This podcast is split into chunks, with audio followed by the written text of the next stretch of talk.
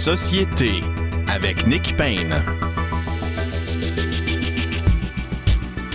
Bonjour à tous, très heureux d'être au microphone pour cette autre édition de Société. Euh, une émission chargée encore aujourd'hui puisque en deuxième demi-heure, nous euh, discutons avec Simon Jaudoin. Il est l'auteur de ce livre publié chez Saint-Jean tout récemment, Qui vivra par le like, périra par le like. Vous savez, le like, c'est cette marque d'appréciation euh, qu'on peut donner à une publication sur les réseaux sociaux. Euh, Monsieur Jaudoin a été l'objet d'un bannissement, d'une cancellation, comme on dit euh, en traduisant mal pour euh, référer à la culture américaine, la cancel culture. Il s'est fait donc bannir euh, d'une certaine façon hein, par l'escouade des, bannisseurs des réseaux sociaux. Et peu de temps après, ces, ces cancellatrices se sont fait bannir elles aussi. Alors, tout ça est assez comique, mais en même temps sérieux. C'est une réflexion intéressante, ce livre. Alors, on y revient en deuxième demi-heure avec Simon Jaudeau. Mais d'abord, nous euh, discutons de l'actualité politique. Elle est foisonnante encore une fois cette semaine et nous avons la chance d'avoir euh, Frédéric Bérard avec nous, avocat, euh, essayiste, etc., chroniqueur au journal Métro. Bonjour, Frédéric Bérard. Etc. Et oui, c'est ça. Et Frédéric Lapointe, lui, je commence par etc. Mais il est aussi euh, ancien candidat dans Maurice Richard et fondateur de la Ligue d'action civique. Bonjour, Frédéric Lapointe. Oui, bonjour. Alors, euh, commençons. Euh, sans plus attendre, par la... c'est un peu la nouvelle de la semaine. C'est difficile de passer à côté. Cet ultimatum du 15 octobre euh, lancé euh, autrefois, il y a déjà longtemps, par le ministre Dubé aux personnes qui ne voulaient pas se faire vacciner dans le réseau de la santé, ben, on apprenait cette semaine que la date butoir est repoussée d'un mois et qu'on dans un mois, on va réévaluer les choses. Et pourquoi a-t-on posé ce geste? Eh bien, parce que les scénarios euh, présentés par euh, les différents organismes dans le système euh, au ministre prévoyaient des fermetures de lits massives, de blocs opératoires également. Bref, ça aurait été une sorte de, catastrophe de mettre à exécution la, date butoir du 15 octobre. Qu'est-ce que vous en pensez, Frédéric Bérard? Est-ce que est-ce que le gouvernement avait le choix, au fond, de faire ce qu'il a fait? Probablement pas. Moi, je suis un peu déçu parce que j'ai vanté euh, Christian Dubé à fond la caisse euh, cette semaine sur, sur plusieurs tribunes. Je continue de penser que c'est le ministre le plus euh, le plus solide de ce gouvernement-là. Est-ce est-ce qu'il a commis une erreur en reculant? Non, je ne crois pas. mais reste que le, le, le, bluff n'a pas fonctionné et, de toute évidence, le, nouveau bluff, celui du 15 novembre, risque de ne pas fonctionner non plus. Pourquoi? Parce que euh, évidemment, les, les récalcitrantes, les récalcitrantes se disent, ben voyez, on s'est tenu debout, et par définition, on a fini par faire planter le gouvernement et le reculer. Il va reculer encore dans un mois, parce que la situation, de toute évidence, risque de ne pas s'améliorer pour autant. Euh, une, fois qu'on a dit ça, par contre, moi, il y, a quelque chose qui me qui m'attriste, euh, Nick, de, manière assez assez fulgurante, et c'est la chose suivante dans une société éduquée comme la nôtre, on, dire, on pourrait l'être plus évidemment, mais de manière générale, si on compare, le Québec est, plutôt éduqué de façon assez, assez, euh, comment je dirais, assez marquante. Euh, comment se fait-il qu'un nombre aussi appréciable de personnes formées dans nos réseaux se rebute à l'idée d'un vaccin en pleine pandémie. Moi, ça, je trouve ça... Ben, dans le réseau de la santé, hein, c'est ça, oui. Euh, en plus. Euh, un personnel médical qui refuse la science médicale, alors que ces mêmes infirmières-là sont ultra méga débordées, pour pas dire autre chose, depuis toujours, vous me direz, mais particulièrement depuis 18 mois, particulièrement depuis les deux, trois derniers mois. Pourquoi? Parce que maintenant, ce sont des anti-vaccins qui monopolisent et qui siphonnent nos ressources hospitalières et médicales. Oui, là, il faut. C'est elle qui en paie le prix. Ils le voient, ils le constatent. Ces gens-là vont aux soins intensifs, font en sorte que des chirurgies soient reportées à fond la caisse, font en sorte que ces mêmes infirmières sont sur le point de craquer. Et leur réponse, c'est je me ferai pas vacciner. C'est-à-dire, on est, euh, on est dans la stratosphère de la bêtise. Oui, là, il faut dire que euh, ça demeure des, une très petite proportion. Hein. Par exemple, euh, chez au syndicat APTS, je crois, c'est on parle de 5 ou 6% du, des membres. Est-ce qu'il faut... Évidemment, je généralise pas, mais je parle pour ces 5-6% Comment tu fais pour arriver à cette à cette conclusion? C'est difficile d'être plus ironique. Là. Ce sont elles qui en paient le prix, justement. Et il faut dire à nos auditeurs que cette proportion de non-vaccinés ou de réfractaires à la vaccination n'est pas euh, également répartie entre tous les secteurs du euh, domaine de la santé. Et par exemple, dans les ressources intermédiaires, il y a des endroits où ça va jusqu'à la moitié.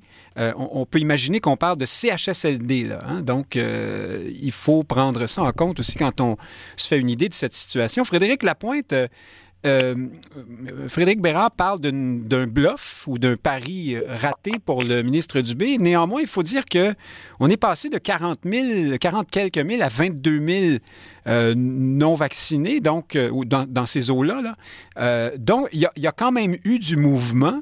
Il y a quand même eu un effet à cette date butoir. On parle du fameux principe du rapport d'impôt. Hein, c'est la date limite. Tout le monde envoie son rapport à peu près le jour de la, date limite. et donc, ça, ça, Sauf, vous. Oui, c'est ça. Mais parce que vous, vous ne faites pas vos impôts, c'est ça. Mais euh, vous nous expliquerez ça. Mais donc, euh, euh, alors, il y a quand même une partie du, je, mets le mot bluff entre guillemets, qui a fonctionné. Et est-ce que, que, que, ça a été un bluff ou simplement de façon plus honorable une, une, position hein, qu'on tient dans une forme de négociation? Est-ce qu'on peut à l'avance dire oui, je vais peut-être changer d'idée au 15, même si on le sait déjà au fond. Hein? Peut-être M. Dubé euh, tenait la ligne dure jusqu'au bout dans l'espoir de faire un maximum de gains. Alors, autrement dit, pouvait-il faire autrement qu'avoir l'air un peu fou? Ben, dans, une négociation avec euh, un syndicat, hein, laquelle revient aux trois ans, aux cinq ans, euh, cette chorégraphie est attendue et bien comprise par l'ensemble des acteurs. Ça rend d'ailleurs assez difficile la conclusion d'entente avant qu'il soit minuit ou un une ou minuit et quart même. Euh, le problème que j'ai avec ce qu'on vient de vivre, c'est qu'on n'est pas en train de négocier avec un syndicat, on est en train de transiger avec une partie de la société. Et qu'un État bluffe ses citoyens, moi, j'ai un malaise avec ça. J'ai un malaise parce que sauf raison d'État extrêmement importante, je considère que les gouvernements n'ont pas à mentir sur leurs procédés ou leurs intentions euh, à la population. Mais je pense aussi, sauf cas de force majeure, que le gouvernement n'a pas à, céder euh, sur ses intentions face aux caprices de quelques-uns. Parce que le problème, c'est que la crédibilité générale de l'État est atteinte la prochaine fois que euh, nous serons l'objet d'une telle injonction de la part de l'État, la probabilité de s'y conformer, va aller décroissant. Et donc, c'est porter atteinte à l'intérêt de l'État que de faire de tels bluffs et de ne pas les suivre. C'est pas simplement un sujet de santé publique, c'est un sujet de rapport entre les citoyens et l'État. D'autorité, oui. Affaiblir hein. l'État, un rapport d'autorité. Mm Je mets qu'affaiblir l'État, ça porte à conséquence aussi. Mais maintenant, Frédéric Lapointe, est-ce que euh, il aurait fallu, par, orgueil et pour protéger, euh, sauver la face, euh, s'en tenir au 15 octobre et provoquer l'hécatombe que, que, prévoyaient plusieurs intervenants dans le, système de santé? Est-ce qu'il n'y avait pas là une, une, impasse? On a l'air fou des deux côtés. Vaut mieux faire le choix pragmatique de ne pas jeter le réseau euh, à terre que de se braquer et, euh, avec des conséquences euh, possiblement terribles par la suite. Bon, je, veux bien croire le ministre quand il nous dit qu'il a fait l'évaluation et qu'il s'est rendu compte que ce serait cataclysmique. Hein, il dit qu'il n'en dormait plus. Hein. Je, veux pouvoir croire les ministres lorsqu'ils parlent. Hein. C'est ma position de base. Mais j'ai quand même un doute parce que, en principe, ces évaluations ont dû être faites avant que les, les, les, mots d'ordre, les injonctions ou les menaces euh, soient formulées.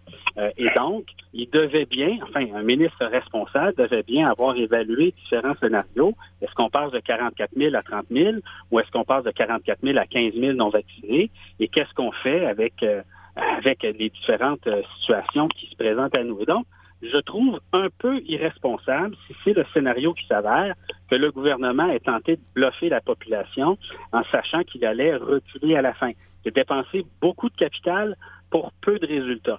Sur la question plus générale de qu'est-ce qu'on fait avec ceux qui ne veulent pas être vaccinés? Ben, ben, attendez, on va y revenir dans, un instant. Il faut que je passe euh, la rondelle à Frédéric Bérard, si vous permettez. Euh, merci. Frédéric Bérard, euh, dans les lignes ouvertes cette semaine, les commentaires qu'on a entendus ici et là, les gens étaient disons qu'on entendait beaucoup de gens frustrés, fâchés de ce, de report euh, parce que on disait ben, moi j'ai fait mon effort, comment se fait-il que ces gens-là ne le fassent pas, ils nous tiennent en otage. Bon, enfin vous voyez, euh, c'est des, arguments que vous ameniez vous-même il, y a quelques minutes. En même temps, euh, les gens disaient mais on salue tout de même la, la décision du gouvernement puisqu'il n'y avait pas d'autre choix. Est-ce que le gouvernement Legault n'est pas encore ici dans cette qualité qu'il a de de marcher sur la peinture au besoin, de, reconnaître une erreur et de, de, s'amender. Monsieur Legault euh, fait une partie de son pain et son beurre politique là-dessus, non? Ben, je suis obligé d'être d'accord avec vous. Et juste une précision pour répondre peut-être à Frédéric. Quand je parlais de bluff, euh, tout ce que je voulais dire en rapport à ça, c'est, que l'idée de base du gouvernement, je pense, c'est-à-dire qu'en sortant la, après la carotte, on va sortir le bâton. Il y en a une tonne qui vont se faire vacciner. On verra où on est rendu, mais il y a ça 48 heures, 72 heures, peut-être un peu plus. Euh, en fait, au début de la semaine dernière, Dubé disait non, je maintiens la date butoir, je ne bouge pas. Quand je parle du bluff, c'est plus à ce niveau-là. Parce qu'il savait très bien qu'avec le nombre de gens qui étaient encore non vaccinés, que sa décision allait, bon, probablement être celle qui a été rendue mercredi dernier. Donc, pour, pour revenir à votre point, euh, moi, moi je, ironiquement peut-être un peu, je, suis d'accord aussi avec avec ce qu'il dit dans ce que vous venez de mentionner dans les lignes ouvertes, dans l'optique où est-ce qu'il avait le choix. Et pour le reste, effectivement, la grande qualité, si on peut voir ça ainsi, de ce gouvernement-là, l'une de ses grandes qualités d'un point de vue communicationnel, c'est d'être capable d'admettre des erreurs et de reculer. Bon, ça fait pas toujours les meilleurs gouvernements, mais parfois, dans certains cas, euh, c'est peut-être la chose à faire. Et ici, on dirait que la population, après deux, euh, plus que ça, depuis quoi, trois ans au pouvoir, pratiquement, ne, tient toujours pas rigueur à François Legault lorsqu'il recule. Et vous dites que ça fait son pain son bar. Vous avez raison, mais ce qui, est quand même curieux, c'est que c'est quand même pas le premier premier ministre ou les premiers gouvernements à reculer sur certains enjeux. Or, dans plusieurs cas, passé, je parle du Québec, on peut parler aussi d'Ottawa, euh, ces premiers ministres-là en ont souvent reçu plein la gueule pour avoir reculé sur euh, des promesses ou autres. Ici, c'est pas du tout le cas. Rappelez-vous, par exemple, la promesse qui a été faite sur l'entente d'un milliard avec les médecins spécialistes. Mhm. Qui parlent de ça aujourd'hui? Mhm. Oui, mais c'est peut-être que parce qu'il y a une pandémie qui est arrivée entre-temps qui a fait qu'on en parle moins. Mais... Attention, oui, mais attention, La, décision avait été maintenue. Euh, en fait, la décision avait été renversée avant même la pandémie. Et, là, évidemment, ça me dirait que c'est peut-être pas le bon moment pour revenir là-dessus, mais reste que ce genre d'affaires-là avait été, cette promesse-là, ça avait été un des phares de la campagne électorale de François Legault. Or, moi, je connais un, un sacré paquet de politiciens se serait fait lyncher pour moins ça. Ce ah. gouvernement-là est téflon à plusieurs Alors, vous êtes en train de dire que euh, c'est l'œuf ou la poule. M. Legault n'est peut-être pas nécessairement aussi populaire parce qu'il sait reculer que capable de reculer parce qu'il est populaire. Euh, voilà, c'est mieux dit comme ça. Une belle formule. Bon, vous ai... Merci. J'aurais pu le dire avant, mais je voulais quand même que vous puissiez vous exprimer. Me laisser planter jusqu'au bout. Mais au contraire, c'est vous qui m'avez inspiré euh, la formule. Je comprends votre propos, je le synthétise comme ça. Euh, mm-hmm. Frédéric Lapointe, en quelques secondes, vous vouliez nous parler des gens qui... ces gens-là, les irréductibles, ceux qui, ne veulent pas se faire vacciner dans le, dans le réseau de la santé, on les, ils sont en première page du devoir ce matin. Hein? On les entend, on les lit certains disent que c'est, c'est l'ultimatum, la pression qui les rebute. Moi, je veux pas qu'on me pousse, je vais le faire à mon rythme. Euh, ah, d'autres ont d'autres arguments. Euh, vous, vous avez une solution. Vous, vous, nous proposez euh, qu'est-ce que vous voulez, qu'est-ce qu'on devrait faire? C'est très clair que la situation à laquelle on fait face, c'est que plus on crie, plus on leur crie après, hein, parce que ça ressemble un peu à ça dans, dans leur famille, dans leur milieu de travail, dans les médias, et plus creux ils enfoncent leurs doigts dans leur euh, euh, auditif, hein, jusqu'à ne plus rien entendre. Euh, je me demandais ce que vous alliez dire, mais... dans les oreilles. oui. Pardon aux gens qui sont en train de dîner. Mais juste une seconde, Frédéric la, la, pointe. Ils ne se privent pas de crier, eux non plus, hein, quand même. par ailleurs. Mais donc, mhm. ce n'est pas, pas en criant plus fort, ni même en parlant plus doucement, parce que les, deux doigts bien, bien calés dans les oreilles, on n'entend plus rien, qu'on va même leur faire changer d'avis. Euh, je vous soumets que de deux choses l'une. Soit c'est grave qu'ils ne soient pas vaccinés et que c'est une question euh, d'intérêt euh, d'intérêt national, d'intérêt supérieur, soit c'est pas si grave que ça. Et si c'est pas si grave que ça, ben, qu'on les teste et qu'on arrête de les écœurer avec ça, il y a plus de chances qu'ils changent d'idée dans le silence que dans la cacophonie. Mais si c'est grave, rendons-leur service et décidons pour eux. Et, ils protesteront, ils iront devant les tribunaux, ils diront comment ça se fait qu'on m'oblige, patati patata, voter les lois qu'il faut. Et s'il est absolument nécessaire qu'ils soient vaccinés, qu'on cesse la cacophonie et qu'on le fasse. Euh, pour moi, c'est vous, assez simple. vous parlez des tribunaux. Euh, justement, Frédéric Bérard, j'ai entendu parler d'une contestation judiciaire. Vous faisiez vous-même un exposé là-dessus cette semaine. Euh, de, quoi, de quoi s'agit-il? Ce sont des gens qui veulent placer des, poursuites parce qu'on veut les forcer à être vaccinés? Oui, ben en fait, on n'en a pas parlé, mais c'est peut-être un peu l'éléphant dans la pièce. Et c'est peut-être l'une des raisons qui explique le report? Le recul, ben, en fait, le report en question et le recul du ministre Dubé à cet effet-là, parce que euh, il y a effectivement un recours qui a été déposé au nom euh, des, euh, des, syndicats infirmiers et infirmières. Est-ce qu'on parle de la poursuite déposée par des infirmières contre le ministre Dubé ou ça c'est autre chose là? Euh, ben oui, effectivement, c'est contre le ministre Dubé, mais ça revient, on parle de la même affaire. Ah bon, d'accord, oui, oui. Ben, ben, je veux dire, j'ai pas, j'ai pas vérifié les plumitifs de l'ensemble des euh, mhm. de justice du Québec avant de vous parler, mais. mais donc c'est cette poursuite au nom des syndicats là, dont on parlait, dont on a parlé dans les manchettes cette semaine. Voilà, exact. C'est, mhm. celle dont je parle. Et celle-ci demandait, et ça avait été entrepris ça, euh, il y a ça, il y a ça quelques jours, donc avant la décision de Dubé de mercredi dernier, et demandait de, euh, de sursoir, en fait, de suspendre en fait la décision comme telle de euh, la décision afférente à la suspension en question. Euh, et, évidemment, je suis convaincu que le gouvernement a réfléchi à ça en disant si les tribunaux nous disent je, je suspends la, la décision de suspension, je veux dire ça ainsi, mm-hmm. est-ce qu'on n'a pas l'air fou? Parce que là, on confirme, les tribunaux confirmeraient qu'on viole effectivement les droits et libertés. Est-ce que, bon, est-ce que maintenant les, infirmières avaient des chances importantes de remporter ce recours-là? Personnellement, je ne pense pas pour deux raisons. Parce que sursoir à une décision du genre, suspendre ce type de décision-là, c'est d'une part excessivement difficile. Et d'autre part, le test des tribunaux, au final, va être lequel? Ça va être celui dont on parle depuis longtemps. Est-ce qu'il y a une violation ici d'un droit à la liberté? Moi, personnellement, je pense que oui. Pourquoi? Parce qu'on demande aux gens de choisir entre leur job et leur droit de ne pas être vacciné. Donc, je crois que c'est une violation.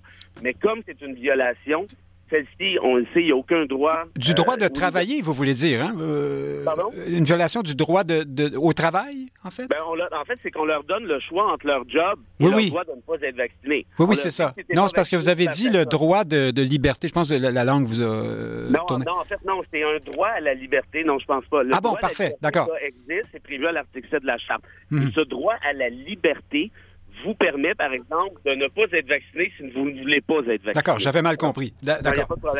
Alors, une fois qu'on a dit ça, s'il y a une violation de ce droit à la liberté, et je crois que c'est le cas en l'espèce, qu'est-ce qui arrive à ce moment-là? C'est qu'on doit passer à ce qu'on appelle le test de hausse. Est-ce que la violation se justifie dans le cadre d'une société libre et démocratique? Dans un contexte donné, par exemple. Voilà, exactement. Et là, donc, dans ce cas-ci, le tribunal va pondérer, euh, va évaluer, si vous aimez mieux, la violation en question versus les intérêts de la collectivité. Ah, moi, je dis toujours la même chose.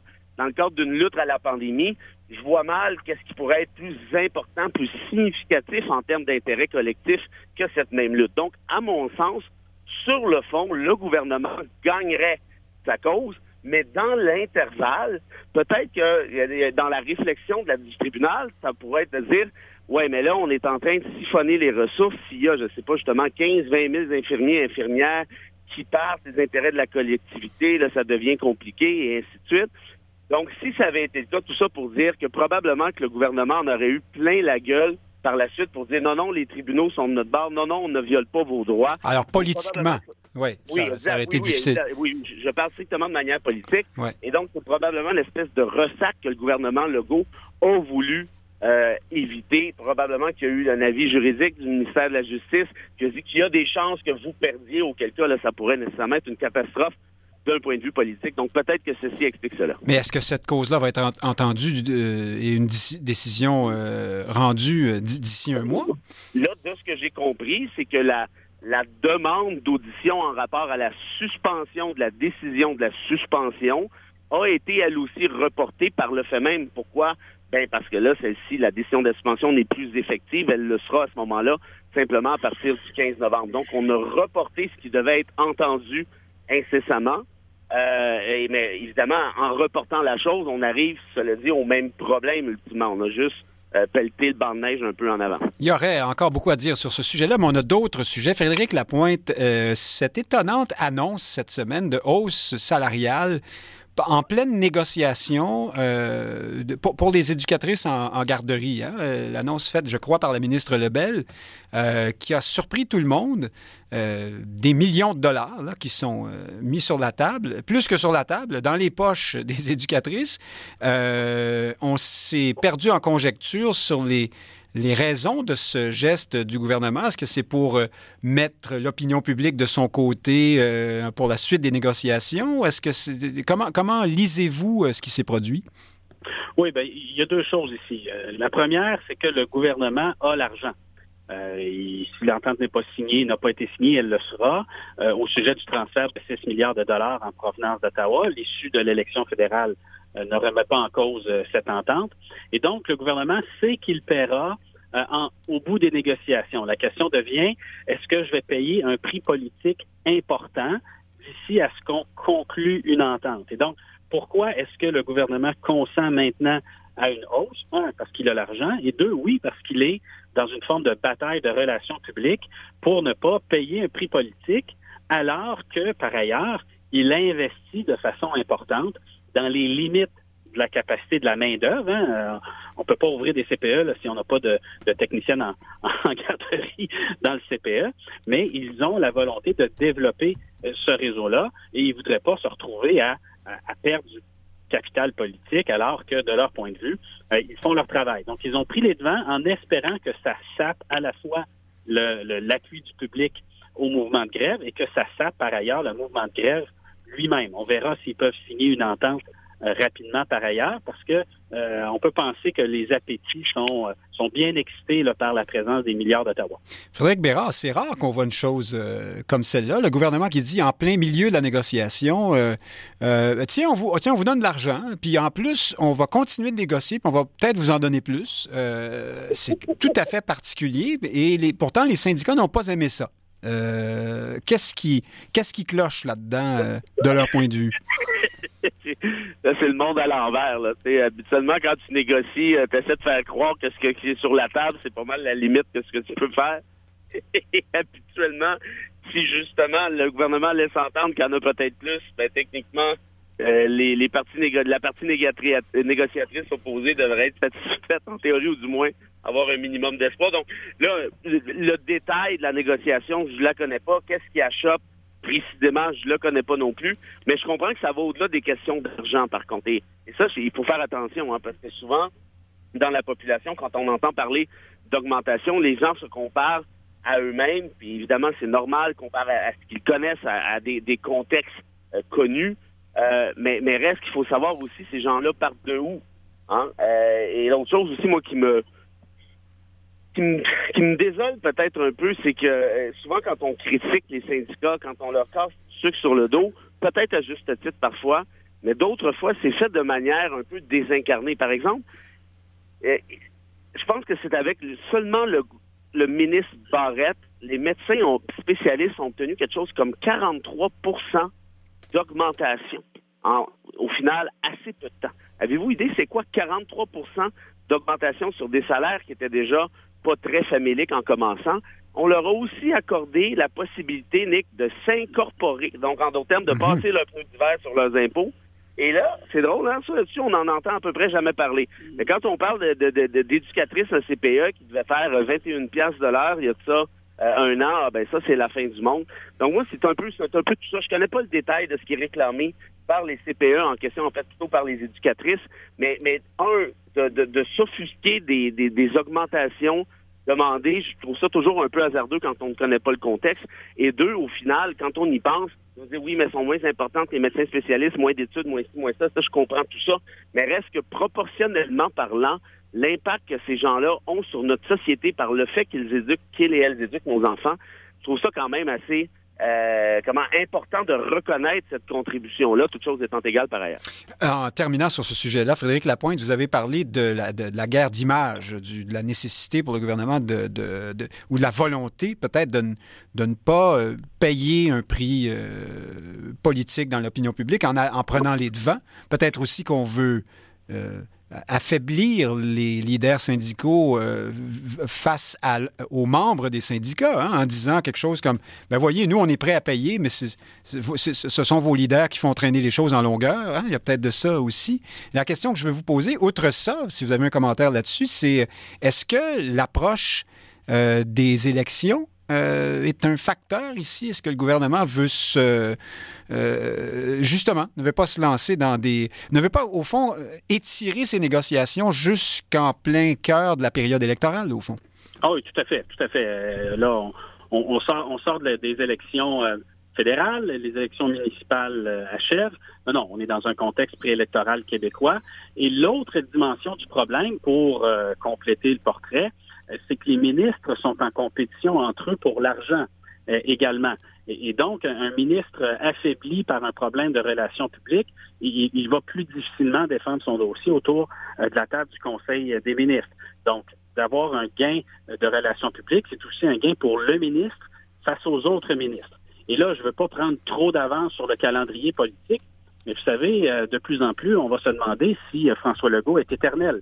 Et donc, la compétition entre des ministres va devenir aussi une, compétition entre possibles prochains futurs premiers ministres. Ça pourrait être sportif dans quelques années. Ah, vous voyez, euh, vous, vous, regardez loin. Vous, euh, vous, êtes déjà dans la prochaine course à la chefferie de la CAQ, mais François Legault euh, dit qu'il est prêt pour un, peut-être deux mandats encore.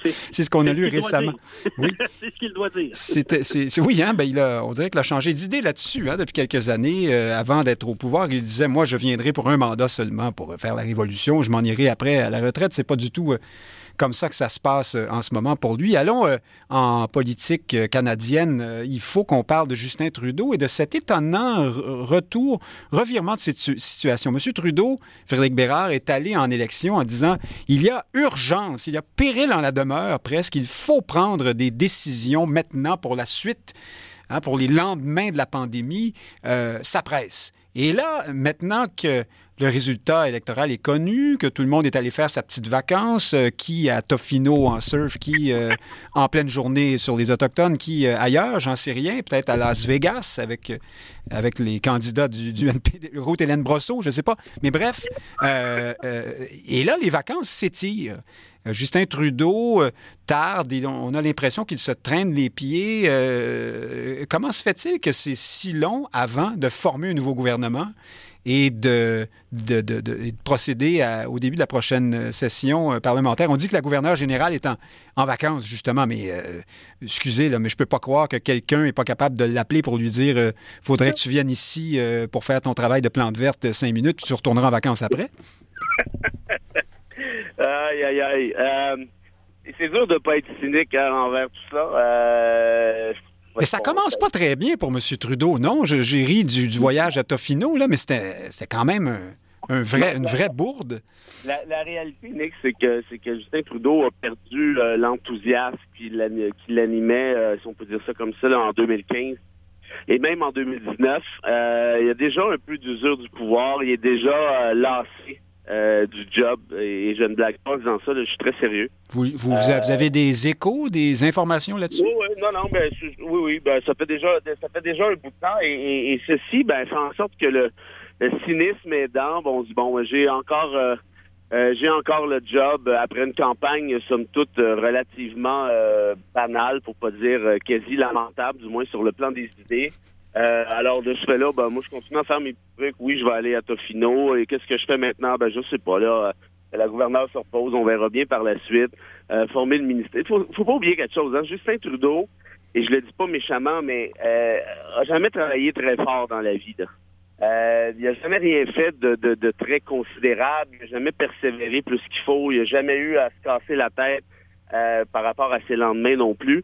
Donc, euh, je veux dire, c'est un peu la même affaire. Euh, Alors, vous pensez que c'est une question de, personnalité, au fond, de, casting, comme disent euh, les anglophones? C'est la personne de M. Trudeau qui, est, qui transparaît à travers ce à quoi on assiste en ce moment? Je le dis, je le dis sans méchanceté, mais oui, clairement. Et ça, ça, je suis absolument convaincu de ce que j'avance là. Je, je veux dire, il y a d'autres personnes qui pourraient tomber dans le même piège. Euh, mais, mais on le voit tout de suite, il n'a plus la vigueur, il n'a plus l'enthousiasme. il a mené une campagne assez morte, merci, euh, basée sur une seule chose, en fait, sur le cynisme de l'électorat. Ben, ils vont euh, ils vont me reporter au pouvoir. Pourquoi? Ben, parce qu'il n'y a pas vraiment d'opposition de toute façon. Puis au final, ben, c'est exactement ça qui est arrivé. À peu près, on a eu quoi le, même sort à, à, quelques sièges près. Donc tout ça pour dire qu'à partir de ce moment-ci, les défis qui devraient animer Justin Trudeau, qui devraient être considérable, que ce soit en matière environnementale, en matière économique, éponger la dette d'ailleurs un peu en matière autochtone, ne l'anime plus du tout. On peut pas dire que ça l'avait animé si fort que ça non plus dans les premiers mandats, mais au moins il y avait quand même un peu de comment dire un peu d'ambition, un peu de un peu de vigueur. Là, maintenant, on le voit tout de suite. Il, s'est tanné comme euh, comme euh, comme d'autres se tannent d'une job au d'eau essentiellement. Parce que c'est trop facile. Euh, Frédéric Lapointe, est-ce que les commentateurs qui trouvent ça très long. Alors, on parle de la fin octobre et de la fin novembre pour ce qui est de euh, former euh, le cabinet, le, gouvernement et euh, de, reprendre les travaux, ce qui veut dire, à, toute fin pratique, qu'il ne se passe rien avant, l'année prochaine hein, en termes de décision et d'action gouvernementale. On comprend que le gouvernement fonctionne encore en ce moment, mais forcément, c'est au ralenti. Est-ce que vous trouvez, vous aussi, que Justin Trudeau se traîne les pieds? Euh, le bilan des 100 premiers jours euh, sera pas épais. Non. Hein, ben, on va peut-être en approcher assez, assez rapidement. Euh, écoutez, il y a, parfois, il y a des défaites qui rendent plus service que des victoires. le Parti libéral du Canada va devoir faire face à plusieurs choses. D'abord, la, la, la, folie dépensière va devoir s'arrêter. C'est toujours excitant de mettre le pied sur l'accélérateur, un peu moins de mettre le pied sur le frein. Les taux d'intérêt vont augmenter. le mur euh, du réchauffement climatique se rapproche, donc des décisions difficiles vont devoir être prises.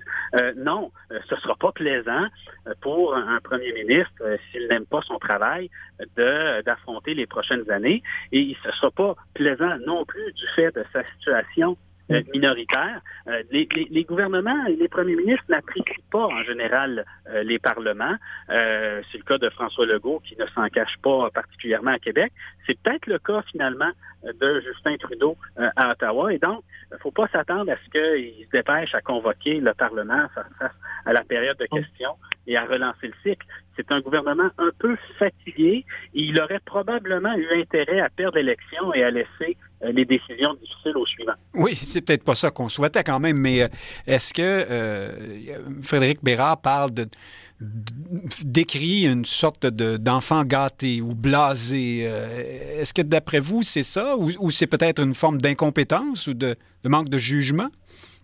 Oui, on sait que la, préparation de Justin Trudeau à sa fonction de premier ministre, outre son, son milieu familial, repose sur un match de boxe euh, qui lui a donné euh, une certaine aura de virilité. Alors, ce euh, fameux match de boxe contre le sénateur Brazo, voilà, qui, qui, en avait mangé une par ailleurs. Oui, oui, et que, que, Trudeau a remporté de façon magistrale, surprenant tous les parieurs. Je n'ai pas perdu d'argent là-dessus, je vous rassure.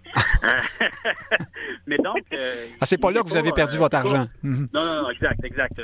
C'est à, ne pas, à ne pas payer mes impôts à temps. Mais, euh, mais euh, non, mais on s'entend, on n'a pas, on pas affaire à Churchill, on n'a pas affaire à, à, un Clinton, non plus à la tête du Canada. Et ce n'est pas, tant, tant que les décisions à prendre ne sont pas si difficiles, ce n'est pas si grave. Mais je vous le soumets que les décisions difficiles s'en viennent et qu'on va avoir besoin, à la tête du Canada, euh, pour le temps qu'on y est, euh, de, euh, de, gens capables de prendre des décisions difficiles, demander des sacrifices à la population. Et après avoir passé 5-6 ans à dire à tout le monde qu'il va faire soleil, qu'il faut être gentil et que je m'excuse, ben non, ça prépare pas au sang, au soir et aux larmes.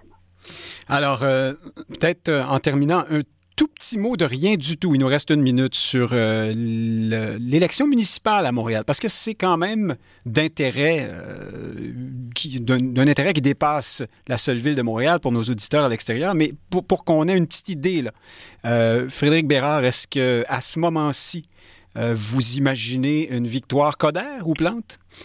Ben, en fait, imaginez, je sais pas, euh, mais je souhaiterais très clairement une victoire euh, plante. Ça, ça me semble. Euh, mais pour qui ça, va bien là, en ce moment? là? Ça fait longtemps qu'on a eu un sondage à se mettre sous là-dedans. Et, oui, puis comme la, la, la, la, métaphore de la pointe de la semaine dernière, le, petit aigneux qui fait tomber le, le, grand fouet de haut dans le bar, c'est un peu ça qui est arrivé, Plante versus Coder. Hein. Quand Coder a annoncé sa candidature, il est à quoi? À pratiquement 20% d'avance.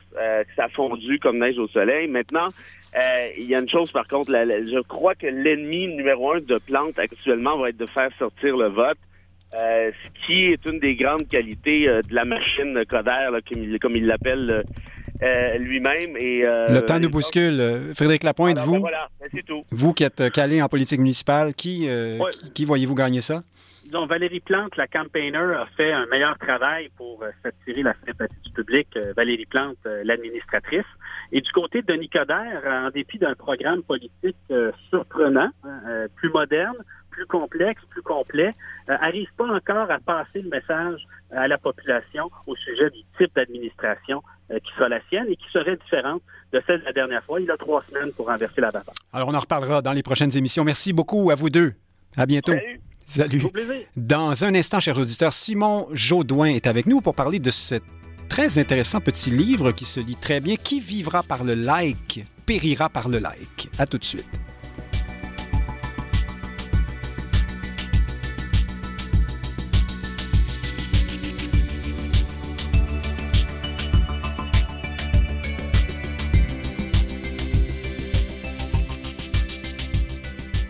Prenez note que l'émission Société a été enregistrée en direct samedi dernier. Elle vous est présentée ce matin en rediffusion. Pour l'écouter en direct, synchronisez Radio VM le samedi à midi.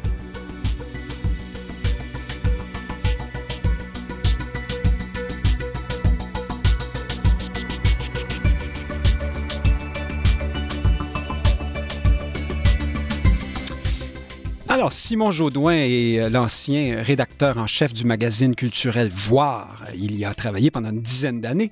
Il est euh, plus largement auteur, chroniqueur. Il est encore, il est éditeur aussi. Hein. Il se dit lui-même voyageur en chef euh, chez euh, Tour du Québec.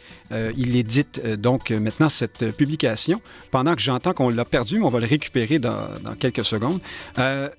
Simon Jaudoin, dans ce livre Qui vivra par le like, périra par le like, publié chez Saint-Jean tout récemment, raconte une histoire tout à fait particulière, mais qui est tout à fait aussi contemporaine. C'est l'histoire de sa propre cancellation, hein, son bannissement. Il a subi les foudres euh, des euh, cancellateurs d'Internet euh, et ces mêmes cancellateurs se sont fait canceller à leur tour par la suite, en tout cas certains d'entre eux.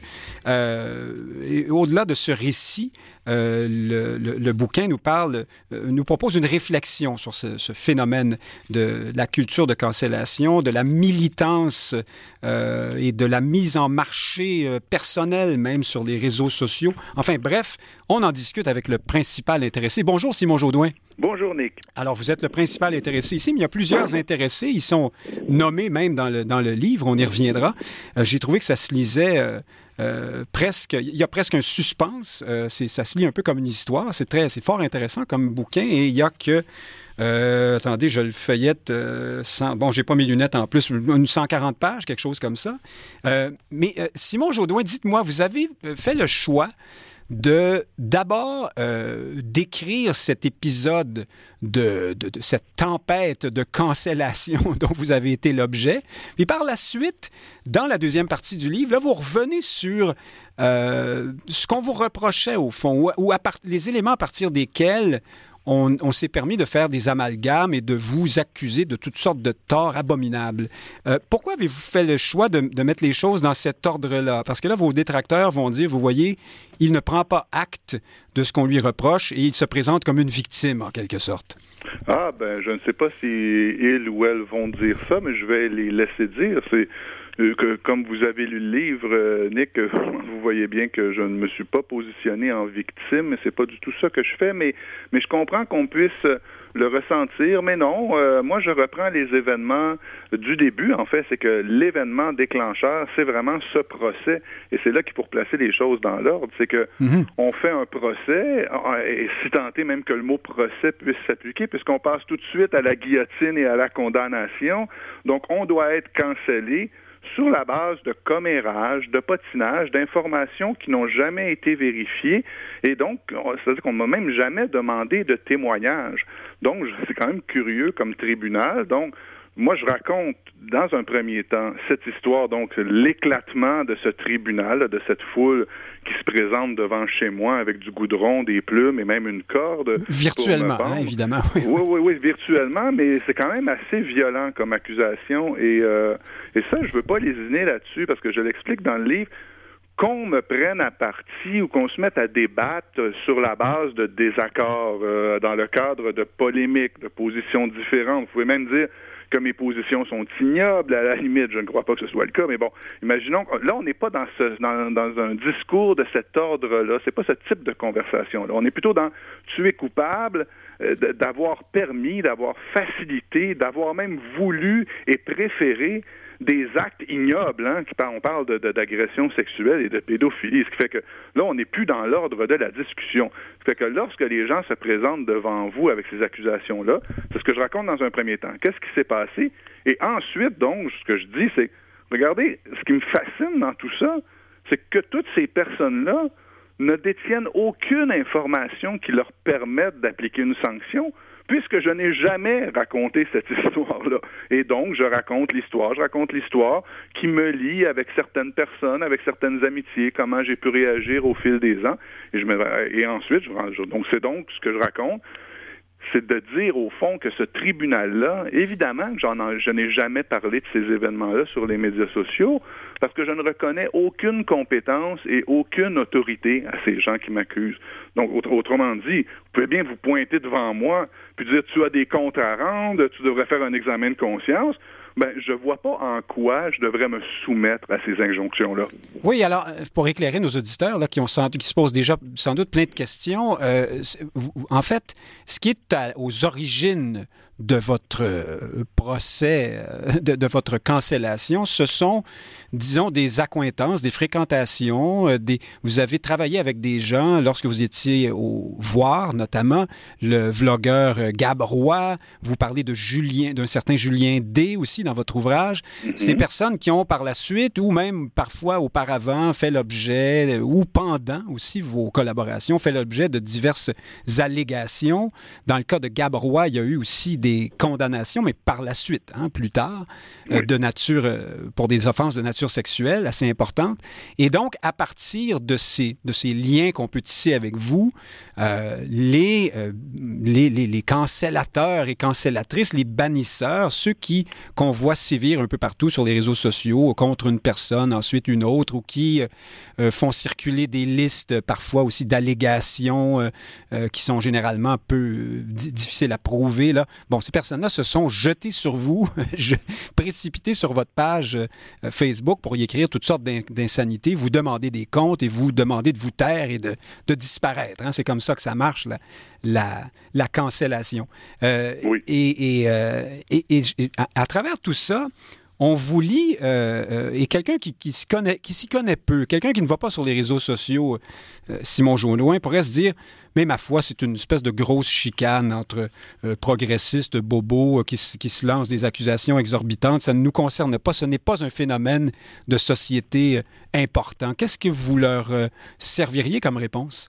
Ben, deux, deux choses. Je veux juste apporter une précision. La seule personne pour laquelle j'ai eu vent d'accusation euh, au moment où nous étions en contact professionnel et par un lien d'emploi, c'est l'histoire de mon ami Julien que je raconte dans le livre. en long et en large, d'ailleurs. Oui. En long et en large, parce que je mhm. pense que c'est important, parce que c'est aussi une histoire d'amitié, j'ose le dire. C'est une histoire de ce que je crois être, euh, comment, ce que je crois être, euh, comment dire, le droit du travail, euh, ce que je pense qui sont des éléments de gauche, c'est-à-dire que l'idée qu'il fallait être entendu avant d'être condamné, l'idée qu'il faut chercher la vérité, tenter de comprendre ce qui s'est passé avant de sanctionner. Donc, le seul cas auquel j'ai été confronté dans ma vie, c'est celui-là. Il y a eu mhm. évidemment des gens pour qui ils ont eu des réputations. Gabrois, je raconte le lien que j'ai eu avec lui euh, dans, au, début de notre relation, qui a duré euh, quelques semaines. Elle a été très visible parce qu'on a été allés ensemble à, Tout le monde en parle. Mais moi, Gabrois, ça a duré quelques semaines et au moment où il a été accusé pour des, crimes qu'il avait commis longtemps avant que je le connaisse même. Je veux dire, euh, c'était après ça, oui, C'était après, mhm. on n'avait plus de lien ensemble, donc je n'avais pas euh, à réagir comme tel. Mais dans le cas de, pardon pour éclairer nos auditeurs, dans le cas de Roy, ce que vous avez eu à gérer, c'est une pub. Alors, il, faut qu'on comprenne que c'est un vlogueur, euh, un jeune impertinent. imaginons Mike Ward, pour ceux qui, c'est pas la même ah, chose, mais ouais, c'est pas la même chose, mais enfin, c'était quelqu'un qui qui, qui, qui, voulait toujours qui transgresse. dans la dans la provocation. Euh, Et qui avait écrit ce texte euh, très dur, euh, mettant en scène. à Wool, qui a été condamnée ensuite pour l'art sur une adolescente. Ceux qui voudront retracer l'histoire retrouveront toutes ces histoires-là facilement sur le, le fil de presse. Bon, et ça, j'assume la, connaissance que j'ai eue avec lui, le lien, je ne m'en suis jamais caché, tout va bien de ce côté-là, en tout cas en ce qui me concerne, raconte très bien ces détails-là. Donc, je voulais simplement préciser mhm, mhm. qu'ensuite, des noms qui apparaissent sur cette liste-là, soit dit en passant, sur la fameuse liste, j'en connais des dizaines et des dizaines des noms. j'ai travaillé avec des centaines de personnes du Les listes de, Vous parlez des listes d'énonciation. Oui, oui, d'accord. Mhm. Donc, c'est simplement, mais il y en a une, il y a un seul nom qui me concerne au premier plan, avec qui j'ai eu un lien, un ami avec qui on a travaillé, on a discuté, on a tenté de comprendre ce qui se passait, et c'est mon ami Julien. C'est le chapitre où je raconte cette histoire-là. Pour en revenir à l'autre partie de votre question, c'est-à-dire que comment les gens peuvent réagir? Euh, est-ce que c'est une chicane comme ça qui ne concerne que les médias sociaux et, une certaine partie d'une certaine gauche? Ça, voyez-vous, c'est ce que j'ai voulu, en fait, c'est que je pense que l'événement qui m'est arrivé est important pour deux choses. Parce que si ça avait été que des kidams sortis de nulle part qui, qui étaient venus m'insulter sur Internet, j'en aurais pas fait un fromage, je les aurais bloqués et on, aurait terminé ça comme ça. Ce qui m'a là où j'ai été éberlué, c'est que les personnes qui m'attaquaient, parmi les plus virulentes et les plus, comment dire, les, les plus motivées, c'était des gens qui travaillent dans le milieu des communications, qui occupent des postes de chroniqueurs, elles se prétendent même parfois journalistes, on les présente comme ça, elles interviennent dans des médias parfois assez prestigieux. Donc, mais ça, c'est des gens qui se font un métier de devoir rapporter et vérifier des faits. Alors là, j'ai un premier problème parce que je me rends compte que je suis devant des gens qui, qui devraient être très soucieux de la vérité, mais qui font des procès sommaires sans même demander d'informations ou chercher à savoir ce qui s'est passé. Ah, ça, c'est un élément important, là, c'est ça. C'est très important et ça dépasse de loin ma petite histoire. Mhm. Et le deuxième élément que je greffe à ça, c'est que non seulement ce sont des gens qui travaillent à, la recherche de la vérité, à rapporter les faits, à, à commenter l'actualité. Ce sont aussi des gens qui, sans vouloir les mettre dans leur coller une étiquette euh, dans le front, je crois, que, pour voir leur comportement et leur prise de position, ce sont des gens que je dirais progressistes, des gens qu'on pourrait appeler de gauche, qui travaillent, disent-ils, à un monde meilleur et, et vont même jusqu'à dire que par leurs actions, par leur prise de position, ils bonifient le monde, le monde se trouverait amélioré par leur discours. Or, moi, quand je vois des gens qui pendent les gens avant même, qui pendent des individus avant même de leur avoir demandé un témoignage, je trouve que c'est contraire à toute idée que je me fais du progrès social. Alors, c'est pas seulement mon histoire que je raconte. Oui, je le fais dans un premier temps, mais il y a aussi une réflexion sur, mais attendez, les amis, qu'est-ce que vous êtes en train de faire, là? Vous êtes en train de me dire qu'agir comme vous le faites, nous, partagerions des valeurs humanistes, nous, on, travaillerait à une société améliorée, mais moi, j'y crois pas. Et c'est l'essence de mon dernier chapitre qui est intitulé Je ne vous crois pas. Je ne crois pas que ce soit là un signe de progrès social. Je pense qu'être progressiste, je pense que être animé par la bienveillance, c'est d'abord et avant tout tenter de chercher la vérité avant de sanctionner. Le propos que vous venez de tenir, Simon Jaudoin, et, vous avez décrit ces gens comme appartenant à une certaine gauche, euh, ayant une certaine vision du progressisme, de la justice sociale. Certains pourraient les qualifier de woke. Hein?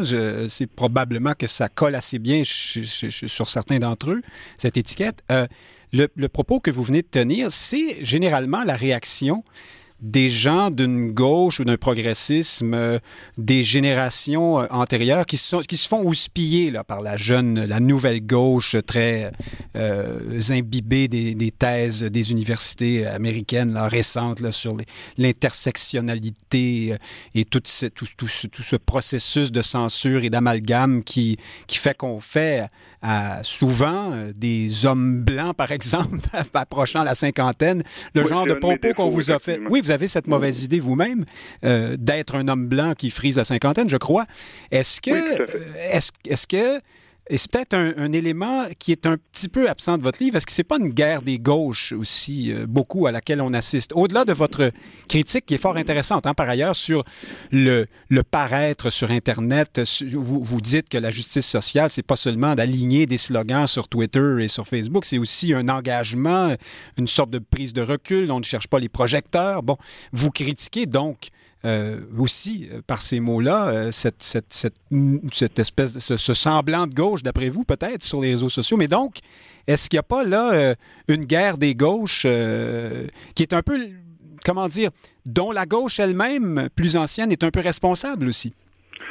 Peut-être, euh, mais j'ai pas voulu me lancer dans une, une comment dire, une, une, classification d'étiquettes. Je trouve ça même parfois un peu lourd. Vous avez prononcé le mot woke, c'est un mot à la mode. Bon, il va passer, restera-t-il? Certains l'interprètent d'une manière ou d'une autre. Mais il dit quelque chose quand même. Oui, oui, il dit quelque chose et éventuellement, j'en parlerai sans aucun doute dans d'autres dans, chroniques et, d'autres d'autres écrits. Mais là, ce qui ce qui m'intéresse plus dans ce cas-là, c'est l'espèce d'injonction à communiquer euh, euh, et, et, si vous n'obtempérez pas à cette injonction, vous êtes suspect, vous êtes coupable. Et là, je vais vous donner un exemple très précis, justement, lorsque je raconte l'histoire de mon ami Julien, par exemple. Lorsqu'on voit une, une, comment dire, une accusation comme ça, ou enfin, en tout cas, des présomptions poindre dans le discours sur les médias sociaux, tout de suite, on va vous demander de prendre position. On va même vous demander de canceller cette personne-là, de la retirer de vos amis, en la gardant près vous, vous seriez coupable et vous seriez même complice de, des crimes qu'ils commettent. Vous êtes facilitateur, facilitateur, enabler, hein, comme on dit en anglais enabler. Comme vous dites dans le livre, oui, oui, parce qu'on vous a servi ce, on vous a traité de, ce, qualificatif d'enabler, de, de, de, violeur et je ne sais quoi. En fait, c'était épouvantable.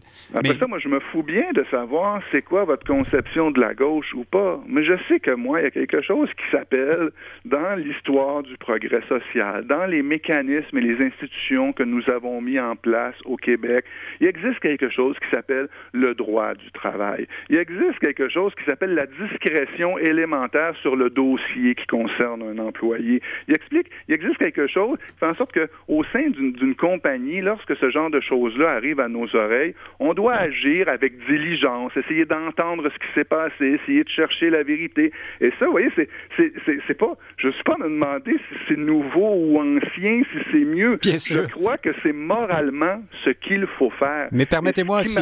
Juste pour me, permettre de terminer, mm-hmm. ce qui m'agace, c'est de me faire servir un procès de moralité par des gens qui laissent tomber ce qui m'apparaît, moi, euh, un socle moral. On ne peut pas procéder autrement. En tout cas, moi, je ne vois pas d'autre méthode et ce n'est certainement pas en allant crier des hashtags sur Twitter ou en obtempérant à une foule avide là, de goudron et de plumes que je remplis une mission qui m'appelle. Je je sais pas si c'est de gauche ou de droite, mais il me semble que c'est le fondement même de la fraternité, de l'humanité, de la liberté, en fait, des valeurs qui sont chères à nos démocraties. Ben, vous dites la justice sociale vers la fin de votre livre. Oui, oui. Euh, alors, le droit du travail, la, présomption, le droit au travail, la présomption d'innocence, vous, vous, faites référence au statut de votre ami Julien quand vous parlez de ça.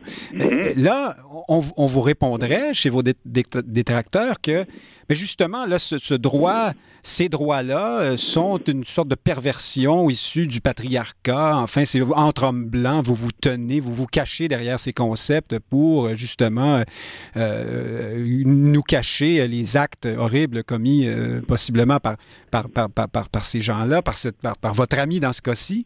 et ce discours-là, c'est le discours intersectionnel, machin. Enfin, je ne sais pas quelle ben, étiquette j'ai le droit de lui donner. mais... Je vais dire, euh, bon, je ne veux pas non plus euh, y aller à la, à la scie mécanique, là, mais c'est assez proche de la théorie du complot en ce qui me concerne, euh, ce, ce, ce genre d'avancée-là. Ah, ben là, vous vous ferez pas d'amis.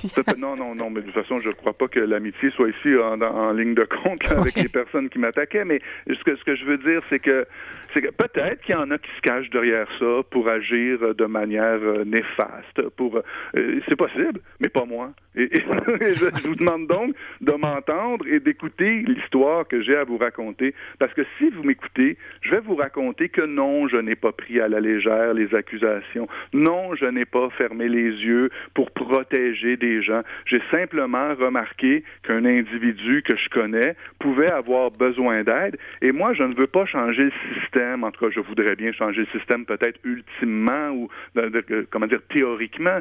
Mais là où je peux agir sur le monde, c'est en travaillant avec des gens, en, en parlant avec eux, en tentant de changer leur comportement. Et, et, je veux simplement préciser euh, que je ne crois pas que les comportements qui étaient reprochés à Julien à ce jour euh, étaient avérés. Par contre, il pouvait y avoir d'autres problèmes sur lesquels j'ai voulu travailler et que je n'ai jamais pris à la légère. Oui, vous en parlez. Euh, j'en parle en long et en large. vous pourrez lire le livre. J'invite les auditeurs évidemment à le lire et ça se le procurer, et en faire la lecture pour comprendre ce que je dis. Et donc, pour moi, si je veux améliorer sensiblement le monde, je ne peux que travailler avec mes amis, avec mes collègues, à faire en sorte qu'ils, qu'ils, pour faire mieux, pour reprendre un espèce de slogan woke, comme vous dites. je ne sais pas, c'est vous qui le dites, mais il nous reste à peine une minute, Simon Jaudoin. j'insiste euh, et je termine, je vous laisse terminer là-dessus. Si euh, ce qui vous est arrivé n'est pas une sorte de, de de, de, virus euh, d'une certaine gauche ou des milieux progressistes qui portent en eux quand même la, la tentation de la table rase, de, de la nouvelle génération qui jette l'ancienne aux orties et ainsi de suite. Si c'est moins ça que moi je le prétends dans ma question, où est le problème? C'est une question de culture sur les... C'est l'effet des, de la révolution des réseaux sociaux ou vous accédez quand même à une partie toutes de... les générations ont brassé la cage pour, pour changer euh, la société. Parfois, quand on regarde, euh, comment dire, euh, je trouve même que c'est même un peu calme en termes de violence si on compare au mouvement des années 60. c'est canalisé hein, sur les réseaux sociaux, oui. Je pense qu'on a un problème de plateforme. Je pense, pour beaucoup. La plateforme de discussion, le tribunal, l'instance du tribunal, l'instance numérique, qui vous force, qui vous oblige à l'immédiateté, à, tout doit être réglé dans l'instant, ça, je crois qu'on a un problème de plateforme, ben, même avant d'avoir un problème de mauvaises intentions. On doit terminer l'émission dans l'instant, euh, Simon Chaudouin, mais c'est très, très apprécié que vous ayez pris le temps de nous euh, parler aujourd'hui. Votre euh, livre s'appelle Qui vivra par le like, périra par le like. Le like, bien sûr, c'est cette marque d'appréciation qu'on peut porter à une publication sur les réseaux sociaux ou à votre visage, à vos photos, à votre personne presque. Merci beaucoup, Simon Jaudoin. Ça fait plaisir, Nick. Chers auditeurs, et le livre est publié chez Saint-Jean. Il est disponible dès maintenant. Euh, Nick Payne, qui vous remercie d'avoir été à l'écoute et qui vous dit euh, à la semaine prochaine en espérant que vous serez là. Merci.